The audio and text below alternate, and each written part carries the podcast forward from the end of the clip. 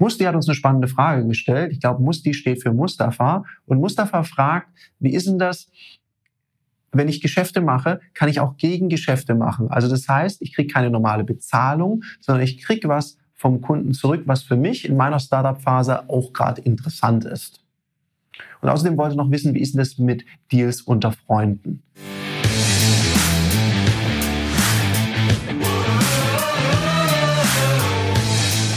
Herzlich willkommen bei dem Podcast Die Sales Couch Exzellenz im Vertrieb mit Tarek Abodela.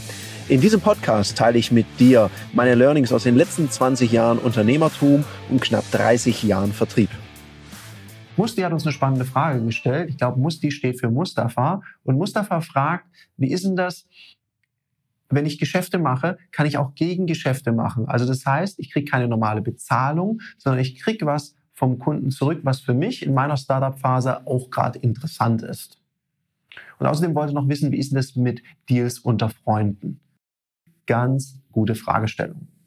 Weil ich bin großer Fan davon, dass du deine Dienstleistung in Rechnung stellst, weil dann kannst du dir den Dienstleister, den du in deiner Phase brauchst, dir selber aussuchen. Weil nur weil jemand dich fragt, ob du was für ihn tun kannst, heißt es ja noch lange nicht, dass er der Richtige für dich ist.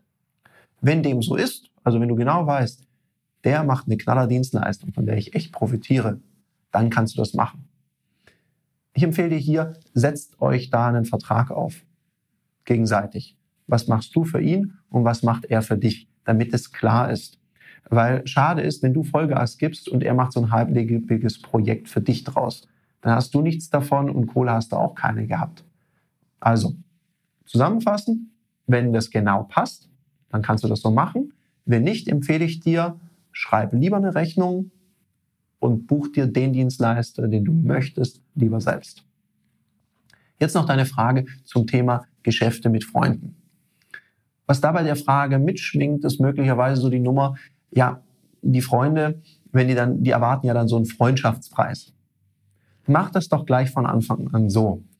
Wir haben am Anfang so einen Freaks and Friends Tarif gehabt. Das war so für abgefahrene Projekte, wo wir gesagt haben, voll Bock drauf. Oder halt, wenn Freunde eingebucht haben. Das war in unserem Falle dann einfach ein kleiner Rabatt, weil was ganz wichtig ist. Wenn Freunde einen anfragen, ist es dir ja gerade wichtig, für die Freunde eine Top-Dienstleistung zu machen. Und jetzt wird es schwierig. Jetzt hast du gerade vielleicht eine gute Auftragslage, viel zu tun, wenig Zeit. Und dann hast du so einen Auftrag, der kaufmännisch echt nicht gut ist dann verbiegst du dich da und dann machst du bei dem Freund vielleicht ein bisschen weniger, weil der sich nicht so richtig rechnet, weil du dich um deine Kunden kümmern musst. Das wäre ja auch nicht fair. Also erklär das deinen Kumpels. Du kannst denen gerne einen kleinen, so einen Freaks and Friends Tarif machen und sagen, okay, ich komme dir da ein Stückchen entgegen und gleichzeitig brauche ich die Kohle, um eine gute Dienstleistung zu erbringen.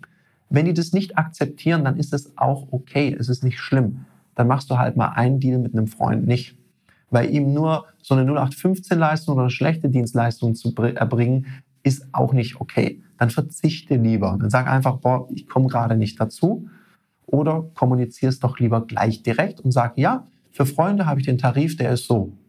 Also nimm's, frag, wart erst gar nicht darauf, dass dein Freund dich fragt, sondern sag's ihm gleich und sag, ja, erzähl mal, um was geht's da? Dann hör dir das Projekt an, was dein Kumpel mit dir umsetzen will.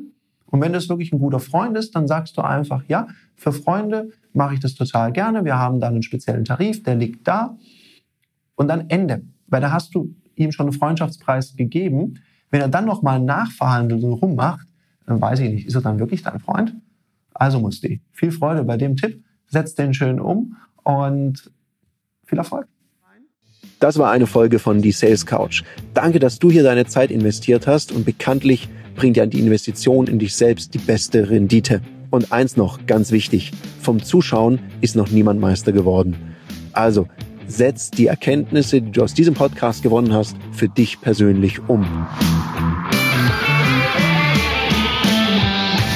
Wenn dir der Podcast gefallen hat, dann lass mir eine 5-Sterne-Bewertung da, hinterlass einen Kommentar und vor allem abonniert diesen Kanal, damit du in Zukunft keine Folge mehr verpasst. Und wenn du jetzt das Gefühl haben solltest, dass du jemanden kennst, der diesen Content auch unbedingt erfahren sollte, dann teil den mit ihm, weil Sharing is Caring und in diesem Sinne viel Erfolg beim Umsetzen.